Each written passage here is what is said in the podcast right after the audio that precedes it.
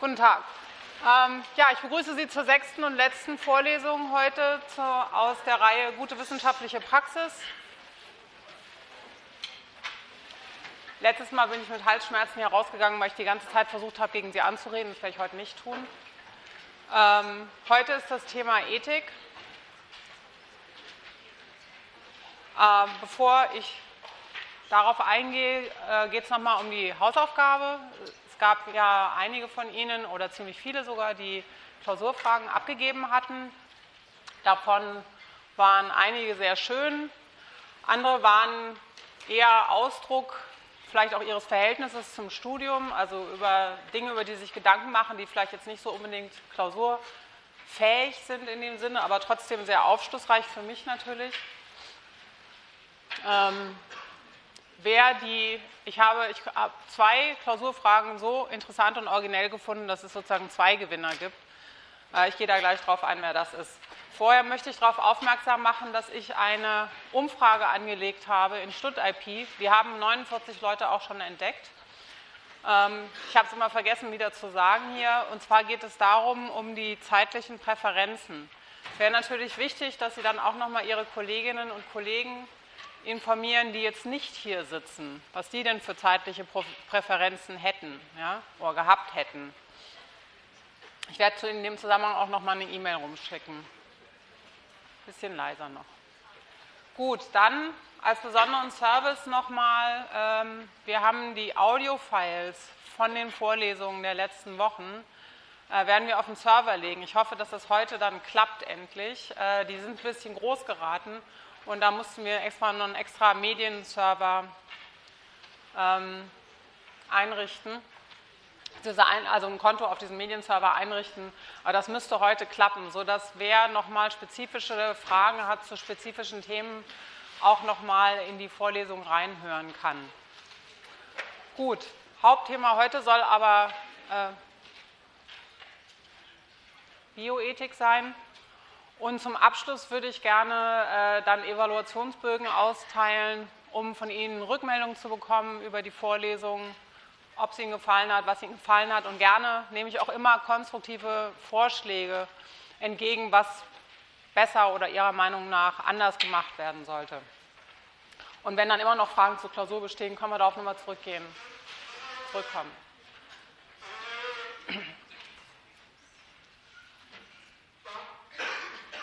Gut. Heute auch mit Pause. Anders als beim letzten Mal. Gut, also, es gab zwei Fragen, die mir wirklich gut gefallen. Das war, ich hoffe, ihr habt die Namen richtig lesen können, von Lilith Saumer. Wo ist sie? Ah, ja.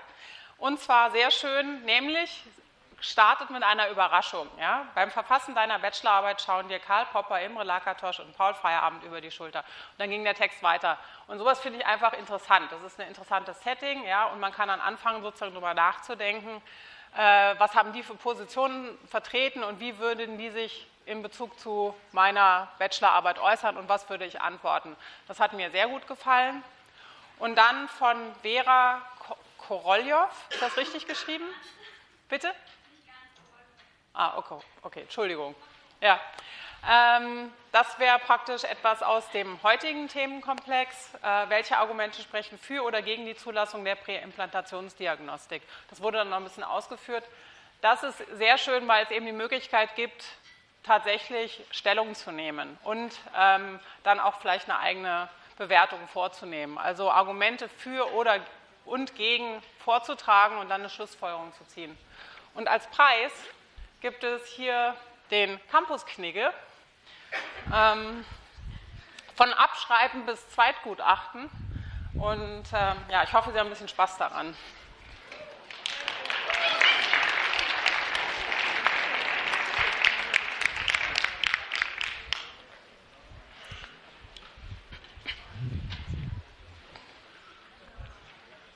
Gut. So, zum Thema Ethik.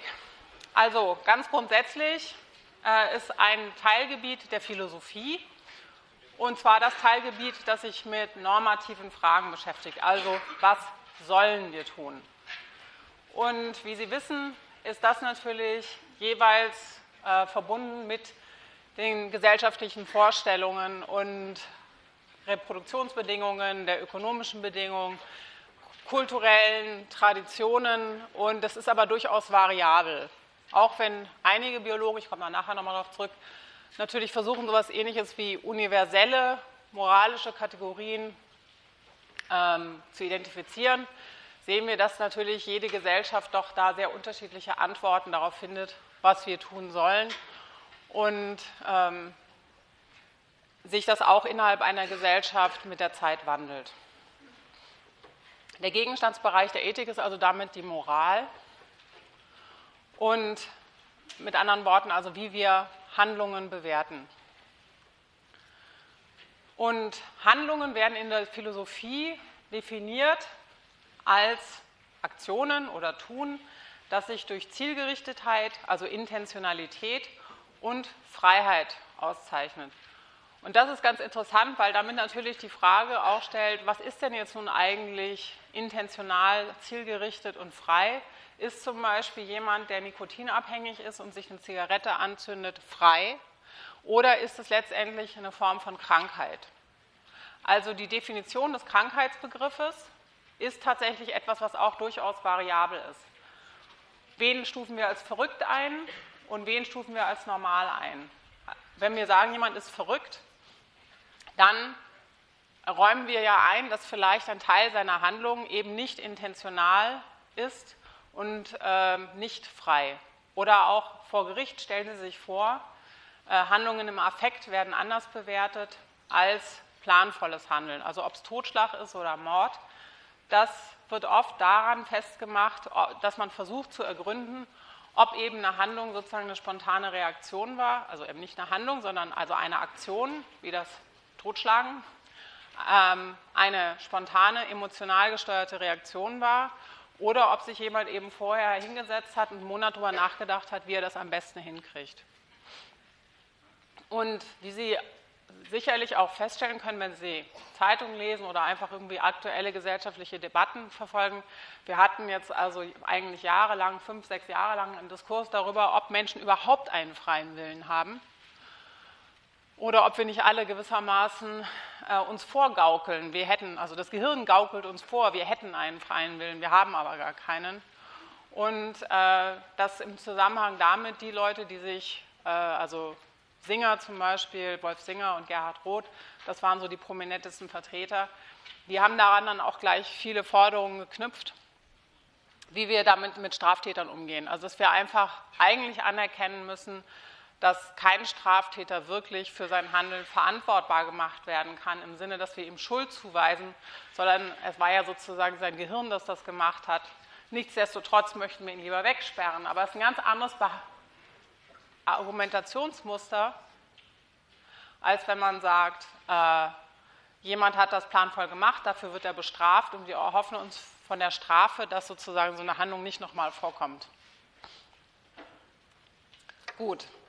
Und die Ethiker eben beschäftigen sich sozusagen mit diesen Fragen. Also die reflektieren darüber, wie verändern sich zum Beispiel moralische Bewertungen. Im Bereich der Bioethik äh, geht es natürlich vornehmlich um Fragen, die sich im Bereich der Medizin ähm, ansiedeln lassen oder in Lebenswissenschaften. Und äh, hier geht es dann auch darum, zu klären, welches Handeln von Ihnen als Wissenschaftler oder angehende Wissenschaftlerinnen und Wissenschaftler moralisch verantwortbar ist oder von etablierten Wissenschaftlern und Wissenschaftlerinnen.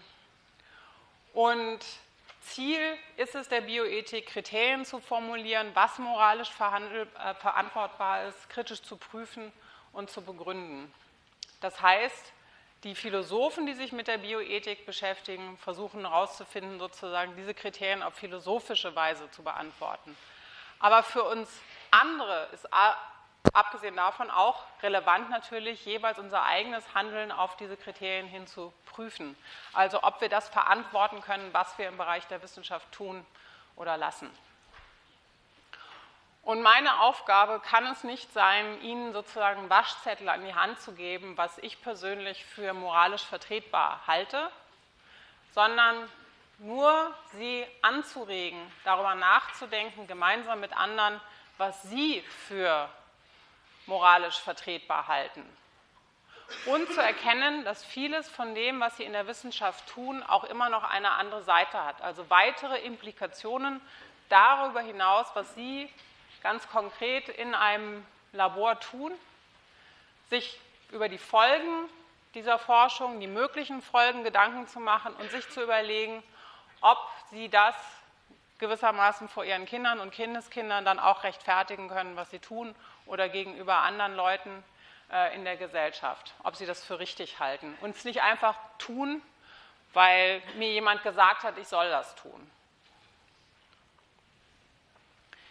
Die Bioethik, muss man noch dazu tun gleich, ähm, hat natürlich äh, eine hohe Motivation war äh, in der Auseinander, also überhaupt sich Bioethik, dass die Bioethik sich entwickelt, hatte ganz viel damit zu tun, dass man sich angeguckt hat, was die Wissenschaftler im Nationalsozialismus gemacht haben, wo Wissenschaftler mit einem wissenschaftlichen Anspruch hingegangen sind und zum Beispiel sogenannte Rasseforschung betrieben haben und höchst grausame, wirklich ekelhafte Experimente an anderen Menschen durchgeführt haben, die sie mit Erregern infiziert haben, um zu gucken, wie äh, sich dann die Krankheit, also die Krankheit verändert oder entwickelt.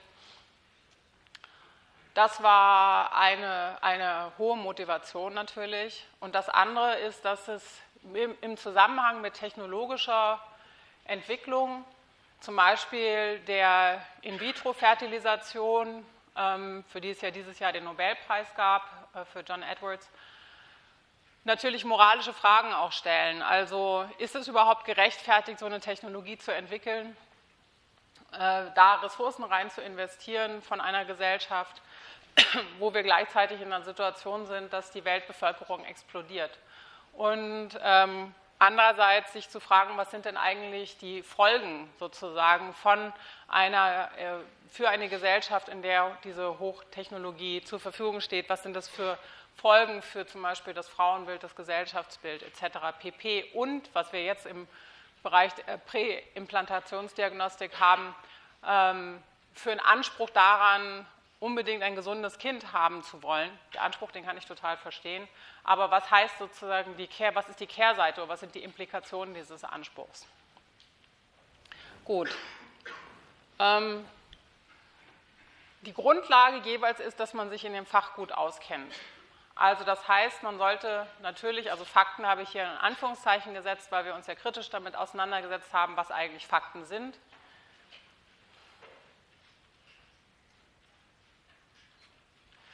Und ähm, dass man sich also erstmal einen Überblick verschafft, was ist eigentlich an Evidenz vorhanden, dann wie bewertet man diese Evidenz kritisch und natürlich sich auch im Zusammenhang damit zu überlegen, in welchem sozusagen theoretischen Gebäude ähm, werden diese Fakten eingeordnet. Und dann geht es darum zu klären, was sind sozusagen mögliche Folgen, ja? also Risikoabschätzung äh, für zukünftige Generationen zum Beispiel. Und da in dem Zusammenhang ist es natürlich auch immer wichtig, das Erkenntnisinteresse zu klären. Warum will jemand etwas wissen? Äh, was ist das Ziel? Ähm, und ähm, das heißt, man muss sozusagen die jeweiligen Perspektive, die Leute haben oder die Motivation, die bestimmte Leute, also Leute in bestimmten Kontexten haben, mit berücksichtigen.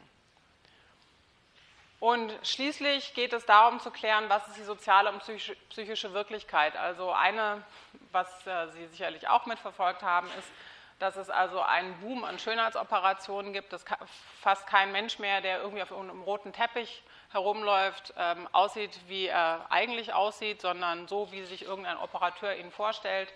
Dass, wenn man das italienische Fernsehen anschaltet, man wirklich einen Dahlschlag kriegt, weil irgendwie alle Frauen dieselbe Nase haben und diese aufgespritzten Gummiwülste Lippen. Und ähm, man sich natürlich fragen muss, äh, ist das, macht das die Frauen glücklicher, wenn sie die äh, Möglichkeit haben, sich so zu gestalten, sozusagen. Weil das ist ja natürlich das Versprechen, das damit zusammenhängt. Also was ist sozusagen die Implikation auf eine psychische Ebene für einzelne Personen? Gut.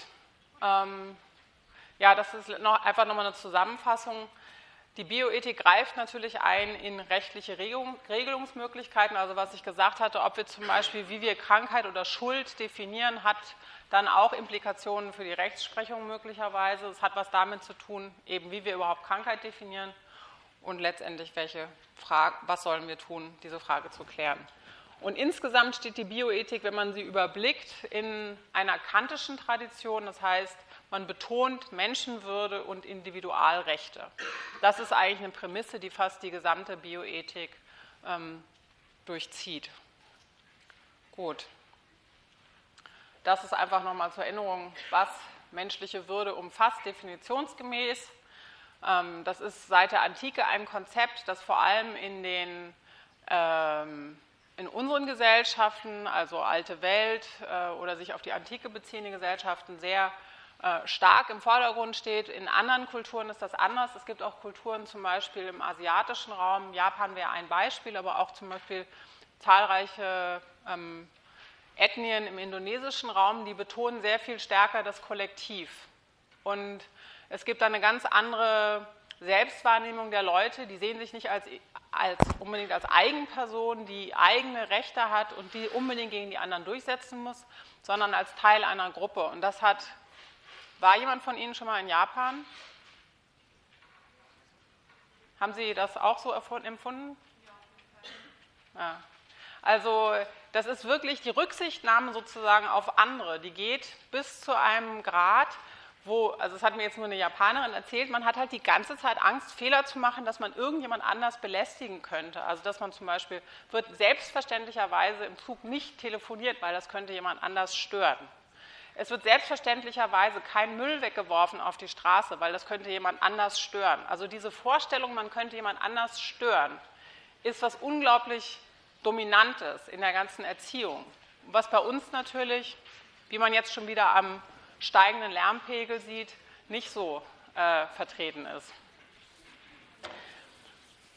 Aber abgesehen davon, also im Prinzip geht es darum, dennoch, äh, auch wenn es da kulturelle Variationen gibt, ähm, die, den anderen eben nie äh, bloß als Mittel zu betrachten. Und dass man davon ausgeht, dass Vernunftbegabtheit des Menschen und damit auch wieder der freie Wille, die Autonomie und die Menschenwürde verknüpft sind. Und wenn man sich anguckt, wie Bioethiker arbeiten, dann sind das vor allem also die Methoden, dass man sich mit Einzelfällen beschäftigt und versucht, die auszulegen, also so eine Art Textexegese zu machen sozusagen.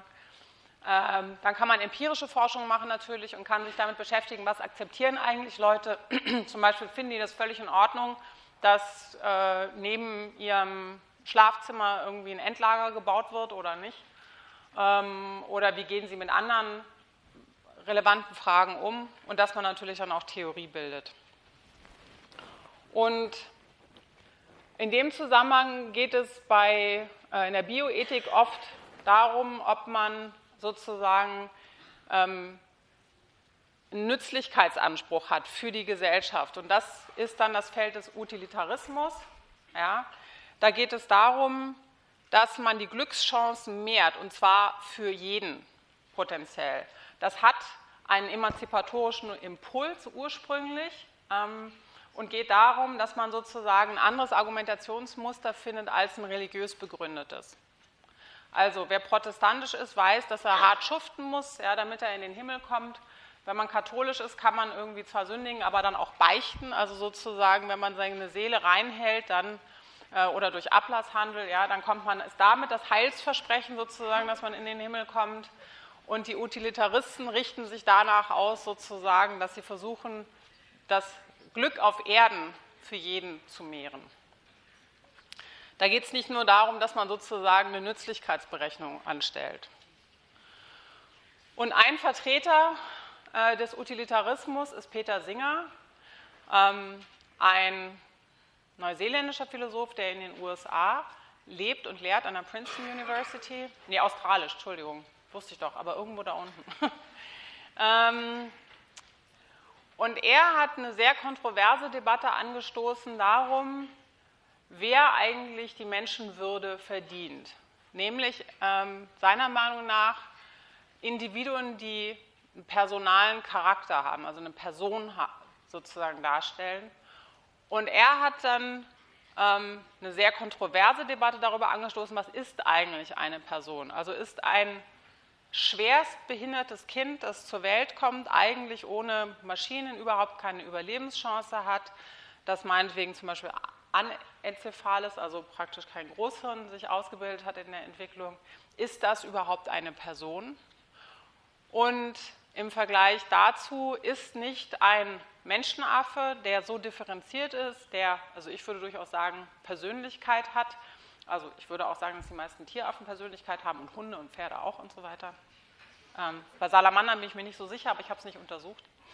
Ähm, dass, äh, dass man sich anguckt dagegen, wie wir mit Menschenaffen umgehen, also zum Beispiel im Bereich der Infektionsforschung, also jetzt ist es inzwischen ja verboten, aber in den 80er Jahren war das also gang und gäbe. Und als man äh, darauf gekommen ist, dass Schimpansen ein interessantes Modell sein könnten für die AIDS-Forschung, ähm, gab es ein, wurde ein Bedarf berechnet, dass wir ungefähr 10.000 Schimpansen bräuchten, für die Infektionsforschung. Und das hätte mit einem Schlag eigentlich, wenn man versucht hätte, 10.000 Schimpansen in Labore zu bringen, den gesamten Bestand freilebender Schimpansen ausgerottet. Weil man pro Schimpanse, der es sozusagen schafft, äh, in ein Labor zu geraten, ungefähr drei bis vier Tiere zusätzlich draufgehen. Und das ist eben der Bestand an Schimpansen, die noch vorhanden sind. Und äh, in Anführungszeichen glücklicherweise für die Schimpansen kam dann aber raus, dass bis auf ähm, eine Population, die in Gombe sitzt, das hat man aber erst jetzt im letzten Jahr herausgefunden, glücklicherweise, dass die anderen Schimpansen, die mit HIV infiziert werden oder SIV, dass die zwar infiziert werden können, aber die Krankheitssymptome nicht entwickeln. Damit waren sie sozusagen kein brauchbares Modell und deswegen hat man dann von diesem Plan abgesehen. Also, was Singer angestoßen hat, ist eben die Frage, wie bewerten wir das Leben eines Affen, äh, eines zum Beispiel Schimpansen, äh, sollten wir dem nicht in seiner ganzen Differenziertheit Menschenrechte geben, ja, zusprechen und dafür sagen, na gut, also so ein schwerstbehindertes Kind, es wäre doch eigentlich sinnvoller, wir würden es liegen lassen, dass es stirbt, weil dann die Mutter vielleicht eher doch nochmal ein gesundes Kind bekommt und äh, insgesamt das Glück sozusagen für die Mutter und die Familie gemehrt ist. Und das sind die Fragen, die Singer angestoßen hat. Und man kann sich vielleicht vorstellen, dass es zu unglaublicher Empörung gekommen ist, gerade in Deutschland, ähm, auch von, von Behindertenverbänden, die sich zum Teil angegriffen gefühlt haben und gesagt haben, naja, letztendlich, was der macht, ist es, uns das Lebensrecht abzusprechen. Und deswegen hatte er eigentlich war fast, also er konnte kaum in Deutschland auftreten, weil es sofort zu Störaktion gekommen ist und ähm, hier, er hier kein Gehör, Gehör gefunden hat. Ähm, ich möchte mich dazu nicht wertend äußern. Ich möchte nur seine Thesen vorstellen und Sie auffordern, darüber selber nachzudenken, wie Sie sich gegebenenfalls entscheiden würden. Gut. Ganz anderes Beispiel, das hatte ich schon mal angesprochen, Enhancement. Also ähm, es gibt natürlich eine mit der alternden Bevölkerung ähm, zunehmende äh, Verbreitung oder große Teile, zu große Teile der Bevölkerung, die eben Alzheimer haben, Demenz, Parkinson etc., gibt es natürlich auch eine intensive Forschung daran, welche Stoffe ähm, genutzt werden könnten, um die Aufmerksamkeit, die Gedächtnisleistung etc., überhaupt insgesamt noch die neuronale Funktionsfähigkeit dieser Leute zu unterstützen. Und dabei hat man gesehen, dass einige dieser Substanzen durchaus auch bei normalen Menschen sozusagen die Leistung, die zum Beispiel Gedächtnisleistung, ähm, die übrigens ab 25 abbaut, kann ich Ihnen schon mal warnend sagen. Also bis 25 geht es aufwärts, dann steil abwärts. Ähm, also wenn man zum Beispiel solche Medikamente jetzt verabreichen würde oder ähm, die ist es moralisch vertretbar, zum Beispiel solche Stoffe zu benutzen, um seine eigene Leistungsfähigkeit zu steigern, zum Beispiel in Prüfungssituationen. Verschafft man sich damit, ist das Doping, verschafft man sich einen äh, ungerechtfertigten Vorteil oder sollte man im Gegensatz dazu nicht eigentlich allen empfehlen, das zu nehmen? Ja?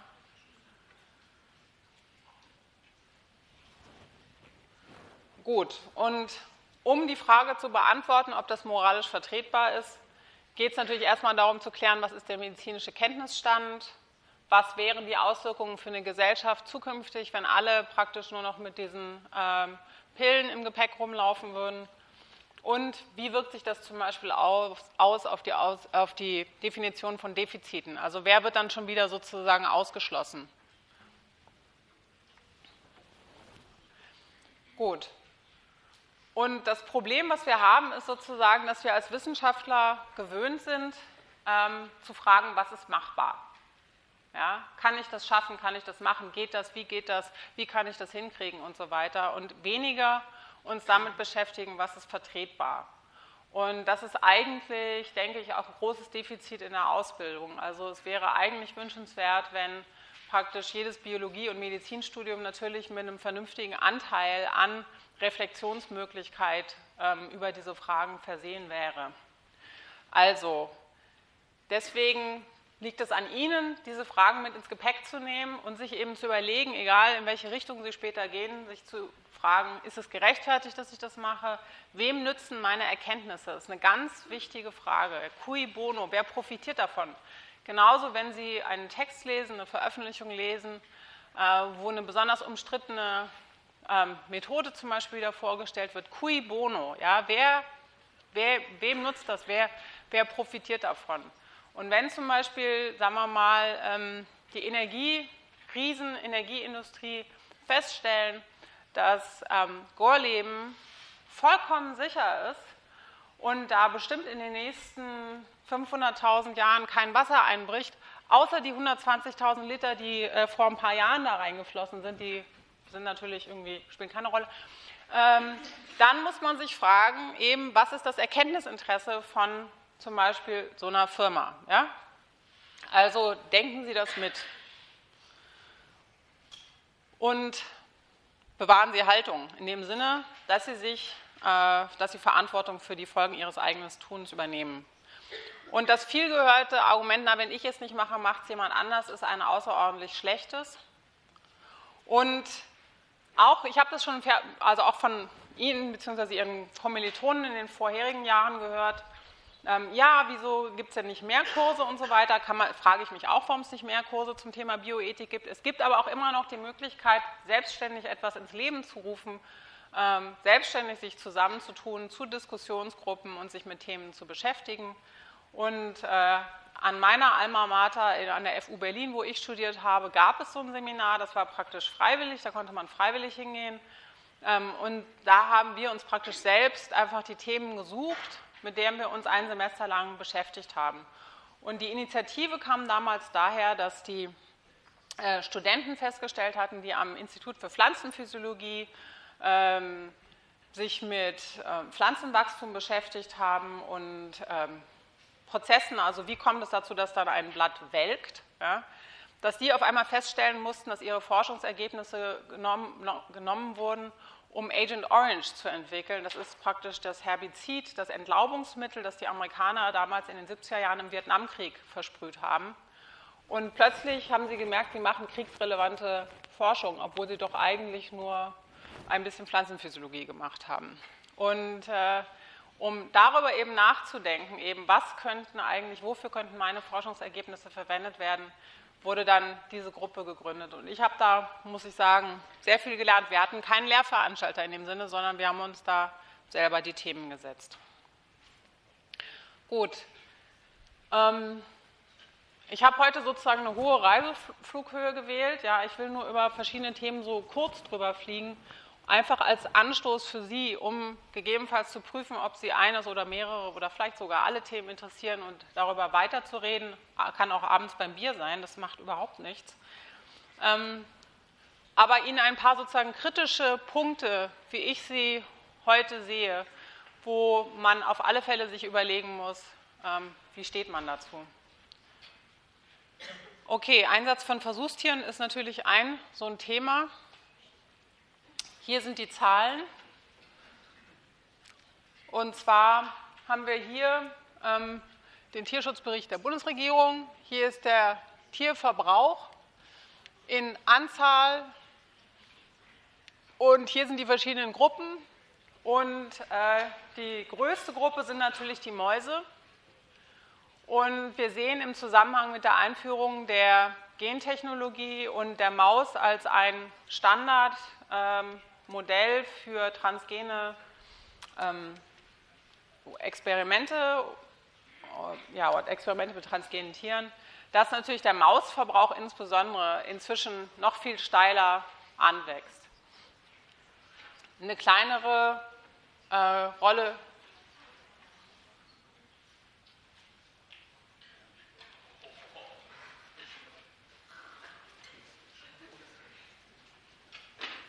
spielen ähm, Primaten, aber das ist natürlich auch, habe ich deswegen nochmal extra ähm, aufgeschlüsselt hier Affen.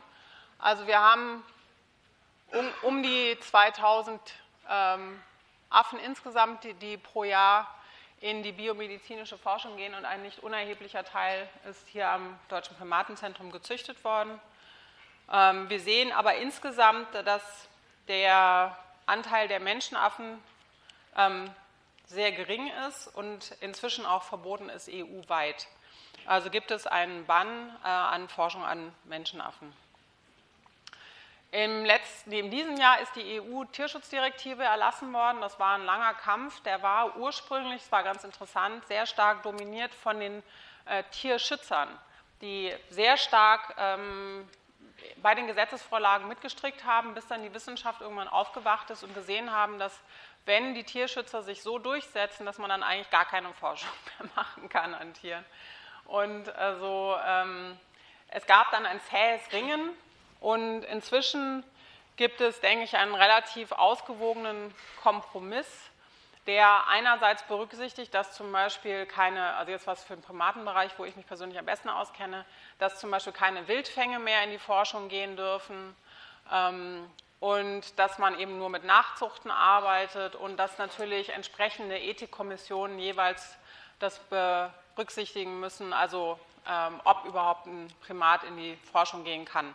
Wir sehen allerdings, also die meisten von Ihnen denken wahrscheinlich an die neurobiologische Forschung, dass da irgend so ein Affe sitzt mit ähm, Elektroden im Gehirn und das möchte ja keiner sehen und so weiter.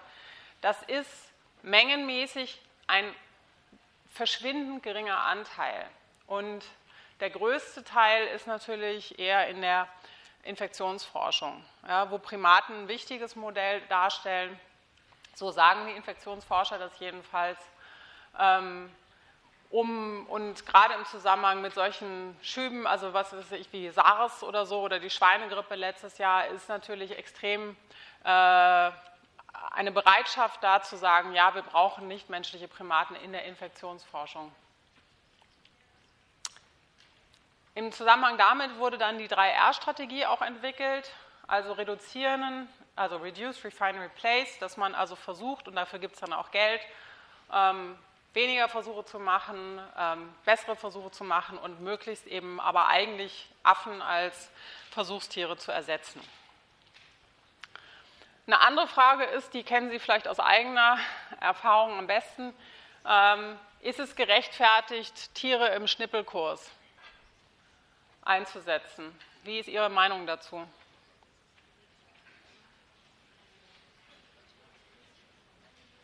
Hat dazu jemand eine Meinung?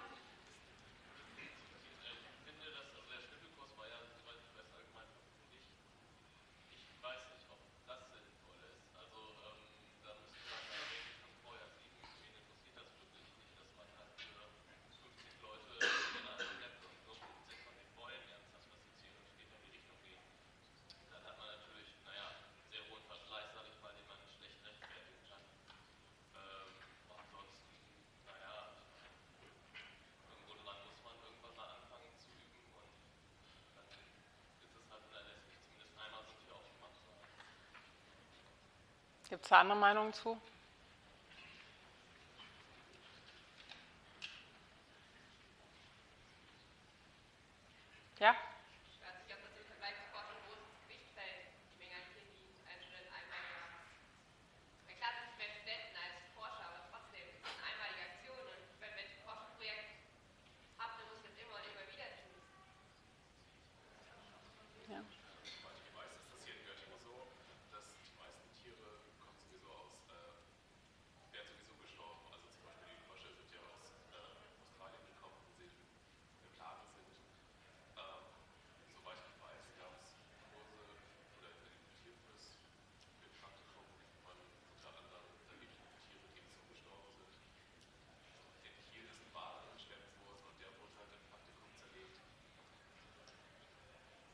Ja, also die Frage als solche würde ich schon gar nicht so stellen wollen, sondern man müsste eigentlich fragen, also nach jeder Art gucken und nach der Herkunft der Tiere gucken. Wo kommen die eigentlich her und ist das gerechtfertigt? Und sind das Tiere, die irgendwie gefährdet sind? sind? Sterben die nur dafür oder werden die sowieso gestorben?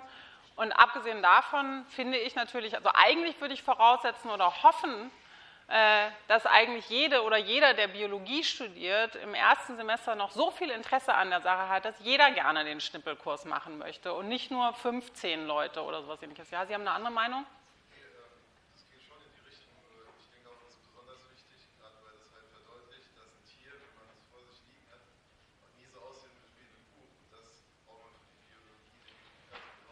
Genau.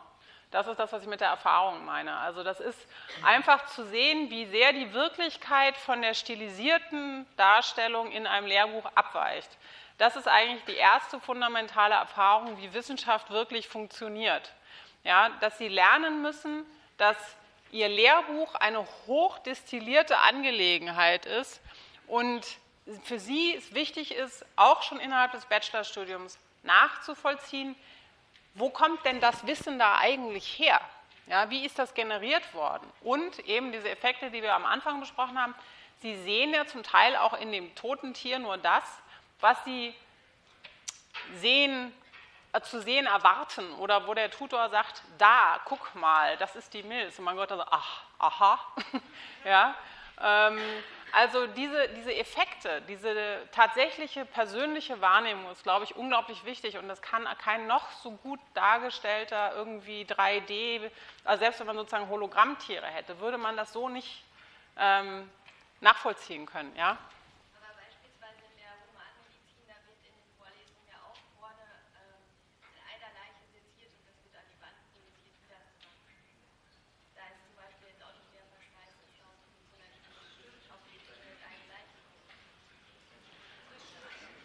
Ähm, das stimmt nicht. Ja. Ja. Also ich kenne das auch anders, dass man eben in einer kleinen Gruppe zu zweit oder in Berlin zu viert war das, glaube ich, an einer Leiche arbeitet. Wobei die Leute ja nicht extra umgebracht werden dafür. ja. Gut, aber egal, also ich will jetzt diese Diskussion auch nicht ausführen, ja, sondern im Prinzip eben darauf aufmerksam machen, dass Sie sich das überlegen müssen. Und das ist, ich finde es auch völlig in Ordnung, wenn jemand sagt, nee, ich finde das nicht gut. Und zwar aus diesen und jenen Gründen. Aber bitte haben Sie eine vernünftige Begründung und nicht einfach nur, ich finde es halt eklig. Ja? So, jetzt machen wir fünf Minuten Pause bis kurz nach eins.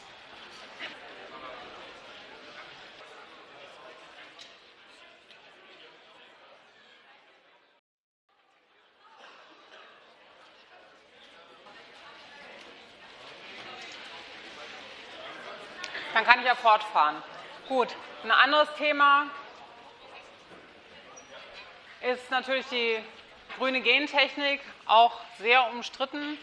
Und sicherlich sind wir in einem der Länder, ähm, wo es am restriktivsten mit gehandhabt wird, was den Einsatz von gentechnisch veränderten Organismen angeht. Das Hauptargument für die grüne Gentechnologie, das angeführt wird, ist tatsächlich ein sehr dramatisches. Das ist nämlich der Welthunger und die, äh, das Bevölkerungswachstum. Wir haben zurzeit eine Situation, wo etwa eine Milliarde Menschen auf der Welt hungern, nicht genügend Nahrung haben. Und jedes Jahr sterben fast 9 Millionen Menschen, hauptsächlich Kinder, an Hunger. Und tatsächlich ist es natürlich dann gerechtfertigt, sich zu überlegen, ob ähm, grüne Gentechnologie dazu genutzt werden kann, ähm, diesem Schrecken sozusagen ein Ende zu bereiten. Wenn wir uns das Bevölkerungswachstum angucken in den letzten Jahren, dann sehen wir tatsächlich, das ist absolut dramatisch. Das fängt hier an mit 1700 und geht bis 2050.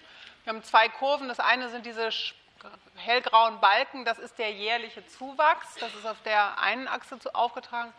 Und dann haben wir hier die absolute Zahl. Und prognostiziert ist für 2050 eine Bevölkerungs-, ähm, also eine Anzahl, dass wir äh, 9 Milliarden Leute auf der Erde haben. Zurzeit sind es 6,9. Und ähm, die wollen natürlich alle was zu essen haben. Und wir laufen inzwischen in eine Situation rein, wo praktisch das ganze urbare Land schon verwendet wird und äh, der Rest sozusagen versteppt und verödet und natürlich auch immer weniger urbares Land zur Verfügung steht. Das heißt, es ist natürlich wirklich ein Interesse da, den Ertrag zu steigern. Das ist eigentlich die einzige Lösung, die zur Verfügung steht. Hier sehen Sie die Entwicklung der landwirtschaftlichen, äh, verfügbaren landwirtschaftlichen Nutzfläche pro Kopf. Kann man sich einfach ausrechnen. Je mehr Leute auf der Erde sind, äh, desto geringer wird die zur Verfügung stehende Fläche. Ähm, gleichzeitig haben wir aber eben das äh, Problem mit Bodenerosion, dass natürlich zum Beispiel nach Abholzung ähm, und ein paar heftigen Regen vieles, was potenziell urbar wäre, ähm, dann nicht mehr genutzt werden kann und dass wir weltweit einen hohen Grad an Versteppung beobachten. In dem Zusammenhang gab es letztes Jahr ein Memorandum der Deutschen Forschungsgemeinschaft und der Deutschen Landwirtschaftlichen Gemeinschaft, die eben gesagt haben, wir brauchen diese nachhaltige Steigerung der Produktivität und deswegen muss investiert werden, erstens in die Züchtungsforschung und zweitens natürlich in die grüne Gentechnologie. Und die beiden wichtigsten Produkte, die gentechnologisch verändert sind und die schon im großen Stil eingesetzt werden, außer in Deutschland, sind der sogenannte Gen-Mais. Ähm, da gibt es verschiedene Varietäten. Der bekannteste ist der der Firma Monsanto, Mon 810. Ähm, der ist die einzige in Europa transgen angebaute, also kommerziell angebaute Pflanze. Aber es gibt Ausnahmen, inzwischen ja auch Deutschland, also Deutschland ging es ja hin und her, jetzt ist es wieder ausgesetzt zurzeit. Äh, also Ilse Aigner hat ja den Anbau verboten aber auch in Österreich, Frankreich, Ungarn, Luxemburg und Griechenland ist der Anbau verboten. Das heißt, wir sehen da immer noch einen Prozess, wo es also Länder gibt, die sich dafür entscheiden und andere Länder, die sich dagegen entscheiden. Ähm, außerhalb Europas ist man da zum Teil nicht so zimperlich. Ähm, da wird äh, in den USA zum Beispiel ganz selbstverständlich äh, ist das erlaubt. Es handelt sich bei diesem Genmais um ein Botulinumtoxin-Mais. Das heißt, es ist ein Gen eingeschleust, das sozusagen der, der Mais produziert seine eigenen Abwehrstoffe. Ähm, und vor allem geht es gegen Schmetterlinge und ihre Larven. Und der Zielor das Zielorganismus beim Mais ist der Maiszünsler, der Fraßschäden anrichtet, die Larven. Und das würde man also natürlich unterbinden. Und äh, deswegen hat man dieses Gen eingeschleust. Ein bisschen anders, also die andere Klasse gewissermaßen von äh, transgenen Organismen sind die, die äh, herbizidresistent sind. Das heißt, die werden dann gleich im Paket verkauft, also sozusagen Saatgut mit dem passenden Herbizid. Und die Pflanze, die gentechnisch veränderte Pflanze, ist dann überlebt sozusagen den Einsatz des Pestizids und alle anderen nicht. Und ähm, eins davon ist dieses Gen Soja, Roundup Ready heißt das. Ähm, die, das dazugehörige ähm, Pestizid ist Glyphosphat, das ist extrem giftig bzw. tödlich. Also es gibt da auch zahlreiche Unfälle, ähm, dass Leute dann daran gestorben sind, weil sie irgendwie, so wie damals E605, da gab es ja auch mehrere hundert tote Landwirte auf einmal, weil irgendjemand doch dann die Finger, das an die Finger bekommen hat und dann irgendwie an die Schleimhaut und dann war es das. und äh, die Hoffnung war natürlich aber eigentlich die, dass man da durch diese Art von Pflanzen den Herbizideinsatz senken kann. Und was tatsächlich passiert ist, ist, dass in den Ländern, wo man jetzt also schon mehrere Jahre Erfahrung hat, wie zum Beispiel Argentinien, tatsächlich dieser Einsatz des Glyphosats signifikant gestiegen ist. Die äh, spritzten 2004 58 Prozent mehr von dem Herbizid als 1996. Also insofern hat sich da ähm, nicht unbedingt, das kommt immer auf die einzelne Studie drauf an, nicht unbedingt äh, der Einsatz insgesamt ähm, von Pestizid verringert, was auch immer ein Argument ist pro Gentechnik. Ähm, das ist unterschiedlich. Also es gibt Studien, die zeigen eine initialen Ertragssteigerung und dann fällt es wieder ab auf vorherige Levels und es gibt welche, die zeigen eine Ertragssteigerung, die dann auch konstant bleibt. Die möglichen Probleme, die damit einhergehen, ähm, ist die Schädigung anderer Organismen natürlich, dann die Resistenzbildung, Auskreuzung, das heißt, man hat plötzlich auch die eigentlich Zielorganismen, also die anderen äh, Pflanzen sind auf einmal auch resistent, dann ist man natürlich, hat man ein Problem. Ähm, dann gibt es das Problem der Anreicherung des Toxins im Boden und ähm, nicht ganz unerheblich die Frage der Monopolstellung verschiedener Konzerne.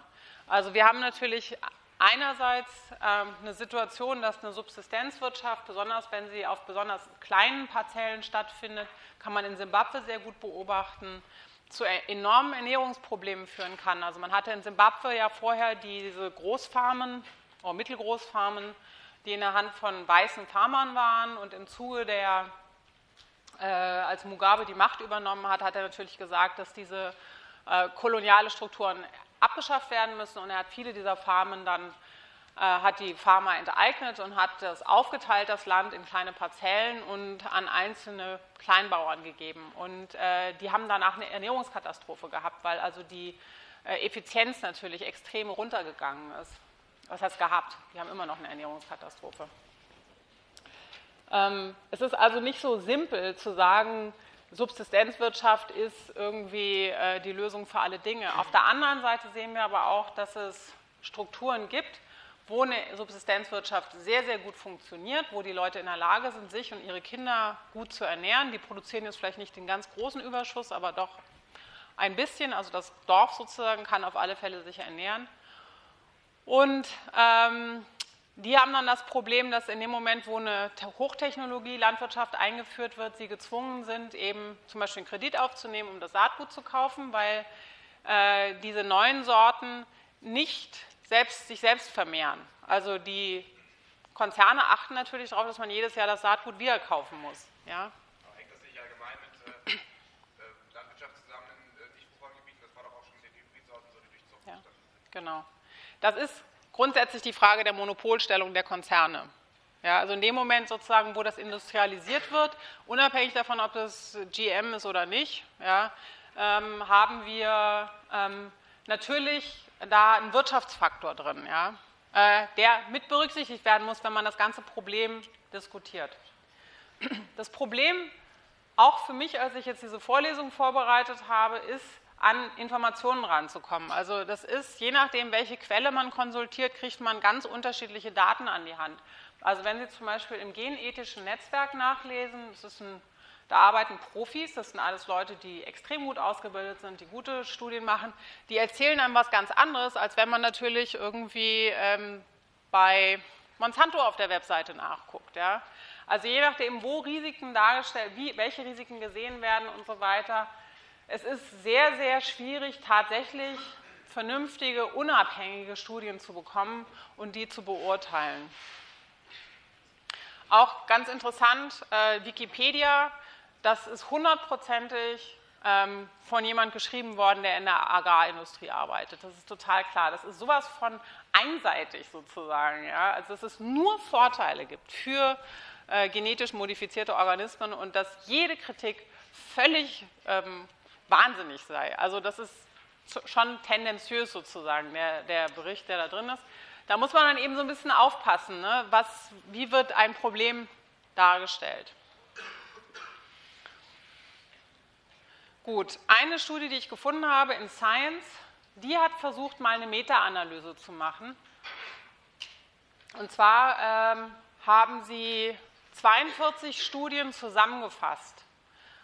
Die kleinen Zahlen, die hier drunter sind, äh, sind die Anzahl der Studien und in Klammern dann die Anzahl der Linien, die in diesen, also äh, insgesamt der Linien von Pflanzen, die untersucht wurden. Und wir haben hier ein Maß der Überlegenheit. Das ist eine Verhältniszahl. Ich will das jetzt nicht alles erläutern, wie man zu dieser Verhältniszahl kommt, D. Aber je höher sozusagen äh, der Balken ist, desto mehr Nicht-Zielorganismen, also desto höher ist sozusagen die Biodiversität der äh, nicht äh, betroffenen Zielorganismen. Und wir haben hier drei Bedingungen, sozusagen drei einzelne Vergleiche. Einmal weiß wird verglichen äh, mit Botulinum, das ist einmal hier für Baumwolle und einmal für Mais. Ähm, die weißen Balken sind Botulinum versus nicht genetisch modifiziert, beide ohne Insektizide. Ja? Und hier sehen wir einen leichten Nachteil sozusagen für die Botulinum. Äh, da gibt es leicht weniger Zielorganismen in dem Sinne, ja, ähm, als wenn man nicht genetisch modifiziert hat und wenn keine Insektizide eingesetzt werden. Das ist jeweils hier ähm, das Konfidenzintervall und dann eben dieser D-Wert. Und dann das Graue ist wenn beide mit Insektizid äh, behandelt werden, dann finden wir keine Unterschiede. Das ist hier das Konfidenzintervall sozusagen übersteigt den Unterschied zwischen den beiden. Und hier sieht man es, dann ist da kein signifikanter Unterschied. Und der dritte Balken, das sind die äh, hier mit den Streifen. Da haben wir insektizidfreie Botulinumtoxin versus nicht genetically modified mit Insektizid. Und da sehen wir sozusagen, dass hier dann die Abundanz der anderen Tiere so äh, am höchsten ist. Da gibt es dann signifikante Unterschiede. Das heißt, der Haupteffekt ist hier das Insektizid, nicht ob es äh, genetisch modifiziert ist oder nicht. Ist auch nicht so wahnsinnig überraschend. Ähm, aber das ist zumindest mal ein Versuch, die Effekte über viele verschiedene Studien zusammen anzugucken. Und sowas brauchen wir mehr, denke ich, um eine vernünftige Entscheidungsgrundlage zu haben. Es gibt natürlich noch andere Möglichkeiten. Zum Beispiel könnte man weniger Fleisch essen. Ein Drittel der weltweiten Getreideernte wird für Tierfutter verbraucht. Wenn wir alle aufhören würden, Fleisch zu essen, könnte man sagen, das Hungerproblem wäre gelöst. Dazu kommt noch, dass gerade bei Rindfleisch der Wasserverbrauch absolut gigantisch ist. Um ein Kilogramm Rindfleisch herzustellen, werden 13.000 Liter Wasser verbraucht. Und das ist wahrscheinlich in der Zukunft ein noch viel drängenderes Problem, der Wasserverbrauch, als der ähm, Getreideverbrauch. Was wir außerdem nicht vergessen dürfen bei dieser ganzen Problematik ist, dass es im ganzen 20. Jahrhundert keine einzige Hungersnot in einem demokratisch regierten Land gegeben hat, egal wo auf der Welt. Und dass es eine ganz klare Korrelation gibt zwischen Diktatur und Hungersnot. Und eines der, ja,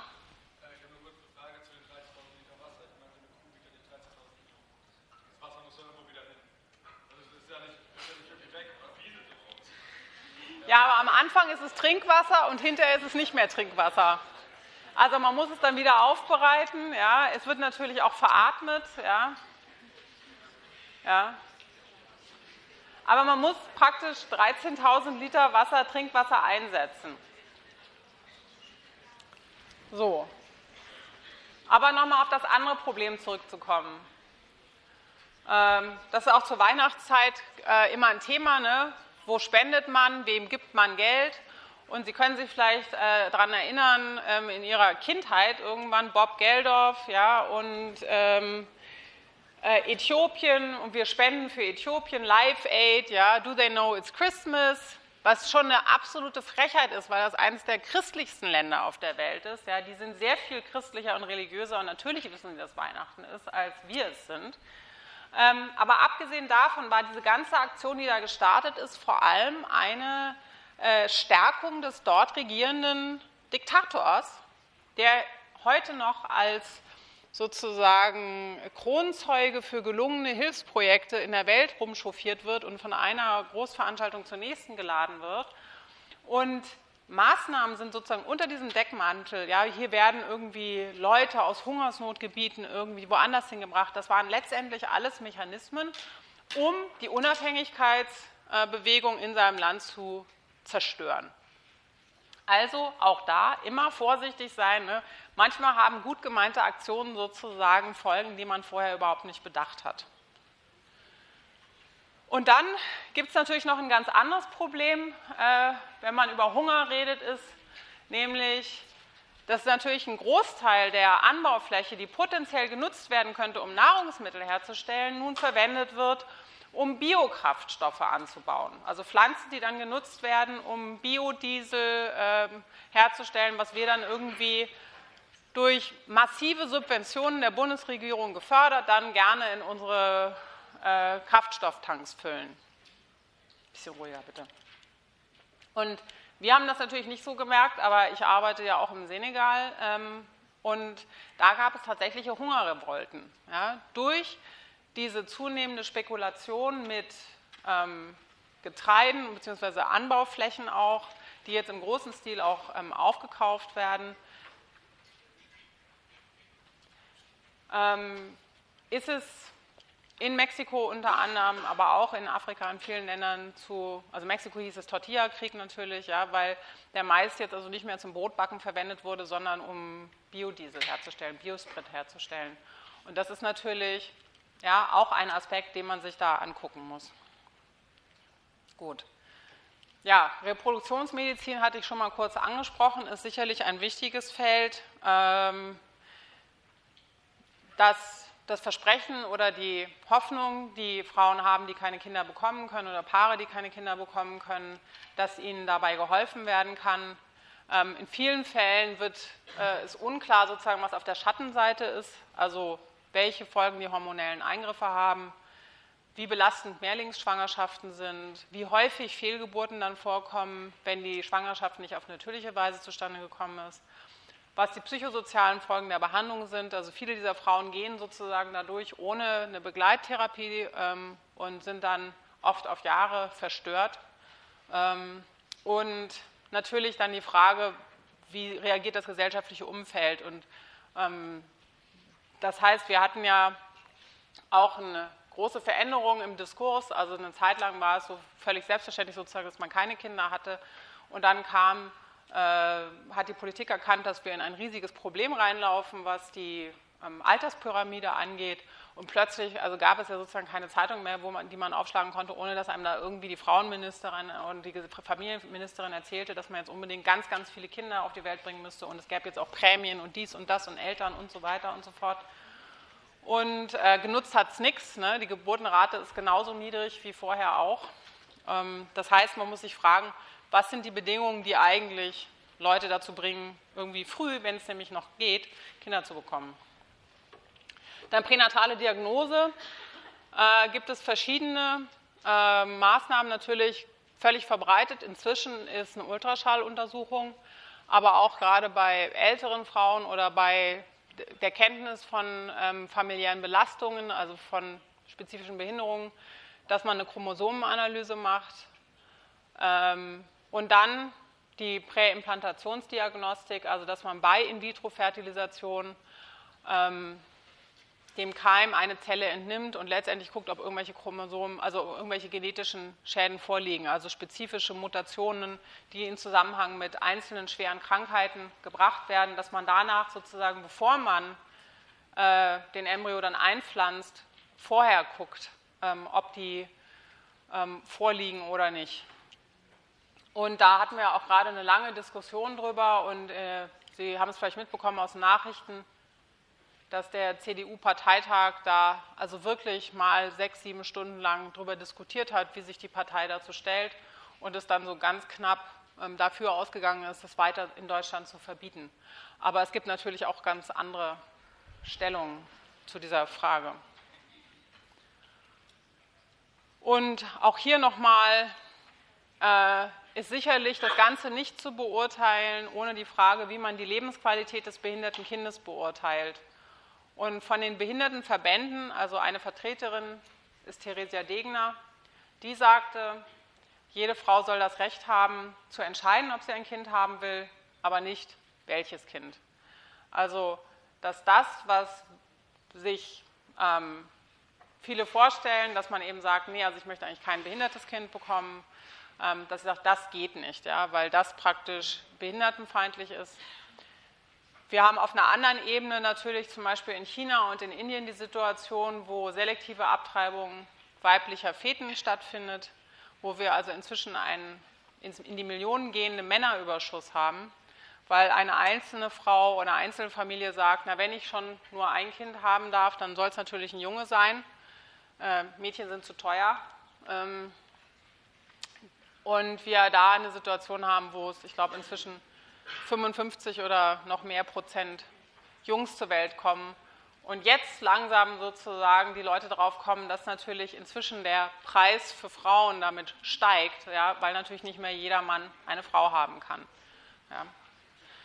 Ja. Ähm, das sind Diskussionen, also wo man sieht, dass sozusagen der, dass es kulturelle Unterschiede im Diskurs gibt und in der Akzeptanz. In Indien ist es inzwischen verboten, eine Ultraschalluntersuchung zu machen, um das Geschlecht des Kindes festzustellen.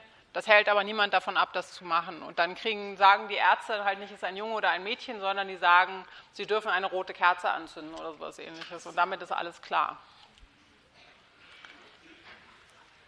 Das hat natürlich auch was, diese ganze Frage, wie beurteilen wir ungeborenes Leben ähm, mit Schwangerschaftsabbrüchen, also auch in unserer Gesellschaft eine relativ lange Diskussion darüber, ob das überhaupt zugelassen werden soll und wenn ja, unter welchen Bedingungen. Und das hat natürlich mit der Frage zu tun, ab wann der Mensch ein Mensch ist. Und hier ist es ganz interessant, ist meine Vorlesung heute so schlecht oder was ist los? Ich muss in meinen Bus kriegen, Gut. Die Leute schlaufen in Scharen davon. Ähm, also Schutz des ungeborenen Lebens, hier geben die Religionen auch ganz unterschiedliche Antworten.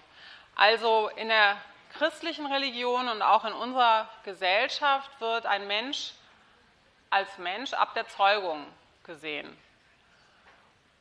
In der jüdischen Religion, da gibt es zwei Auskünfte, habe ich da bekommen, da ist es so, eigentlich erst nach der Geburt. Und deswegen haben die zum Beispiel auch viel weniger Probleme, wenn es um Stammzellforschung geht, ähm, um äh, Entnahme von Gewebeproben und so weiter und so fort, weil vor der Geburt das noch einfach noch gar kein Mensch ist. Und das ist auch ganz interessant, eben zu sehen, in welchem historischen Kontext gewissermaßen kommt eine Gesellschaft zu der einen oder zu der anderen Einschätzung. Gut, dann Klonen, nur als kleines Stichwort. Ja, äh, also inwiefern, da gibt es natürlich die entsprechenden Bücher oder Filme noch zu dem Thema. Ja, äh, also was ist, wenn man sozusagen ein Kind ansetzt, in Anführungszeichen nur deshalb, damit man da Ersatzteile für ein anderes Kind gewinnen kann. Das kommt ja tatsächlich inzwischen vor, dass man hofft zum Beispiel dann Stammzellen zu gewinnen, ja, möglicherweise in Zukunft auch eine Niere oder so. Ist das moralisch vertretbar? Ja, wer sich an solcher Forschung beteiligt oder an diesen medizinischen Praktiken, muss sich das natürlich fragen. Und eine nächste Frage, die für Sie sicherlich früher oder später relevant werden wird, das ist, das sogenannte 1000-Dollar-Genom. Das heißt, es wird immer günstiger, von jeder Person ein genomisches Profil anzulegen. Und damit haben Sie ähm, das Recht oder die Möglichkeit, womöglich aber auch langfristig die Pflicht, Ihre Krankheiten, Krankheitsrisiken auf den Tisch zu legen. Also das ist natürlich Information, die für eine Versicherungsgesellschaft außerordentlich wertvoll ist. Ja, ähm, das heißt, in dem Moment, wo wir die Möglichkeit schaffen, dass diese Information vorliegt und dass Sie vielleicht eine kleine Chipkarte haben, ähm, die Sie dann beim Arzt auch äh, reinstecken wo dann nicht nur ihre Allergien verzeichnet sind, sondern auch praktisch gleich die gesamte genomische Information. Und wie verhalten wir uns mit dem Recht auf Nichtwissen? Vielleicht gibt es Leute, die wollen gar nicht wissen, welche Risikogene sie haben. Und, das bringt uns dann nochmal zurück zu der ersten äh, Vorlesung, nämlich, was heißt das eigentlich? Ich habe ein 30-prozentig erhöhtes Risiko, einen Herzinfarkt zu bekommen oder ein 30 Prozent erhöhtes Risiko, an Diabetes zu erkranken oder so. Ja? Also, das heißt, wenn einem wenn man ähm, so eine Information kommt, bekommt oder weitergibt, dann muss man natürlich wissen, was sie eigentlich bedeutet. Was wichtig ist, ist auf alle Fälle für Sie, also für jeden von Ihnen, der jemals Versuche am Menschen machen sollte und sei es nur Urinproben zu nehmen, ja, ist, dass man, dass es ganz klare Regeln gibt, dass es eine informierte Zustimmung geben muss. Das heißt, man muss die Leute vorher aufklären, wozu diese Daten erhoben werden, ähm, und die Patientenautonomie muss gewahrt sein. Und das gilt auch zum Beispiel für Studien im neurowissenschaftlichen Bereich. Also zum Beispiel TMS ist eine Technologie, die extrem interessant ist, die sogenannte transkraniale Magnetstimulation. Da kann man, indem man so eine Magnetspule über den Schädel hält, kann man bestimmte Areale kurzfristig ausschalten. Und da kann man natürlich gucken, spielen die eine Rolle und welche Rolle spielen die bei bestimmten Aufgaben. Und es gibt sehr wenige einzelne Berichte darüber, dass diese Schädigungen dann irreversibel waren. Also dass die Leute dann hinterher nicht sich nach fünf Minuten erholt haben und das dann wieder konnten, sondern dass einfach so geblieben ist, dass sie dann einfach eine bestimmte Aufgabe nicht mehr lösen konnten. Das wird im Moment ist das kein großes Thema, aber man muss eben auch passen bei bestimmten Technologien. Also Röntgen wurde auch am Anfang nur, also ist ja großartig, wir können sozusagen Fotos von innen machen, wunderbar, können wir auch nehmen, um die Größe von Füßen zu bestimmen. Ne?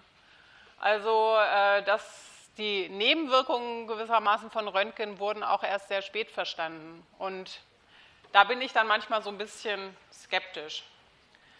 Aber insgesamt ähm, haben wir ein ein Gebiet innerhalb der Bioethik, das ist die Neuroethik.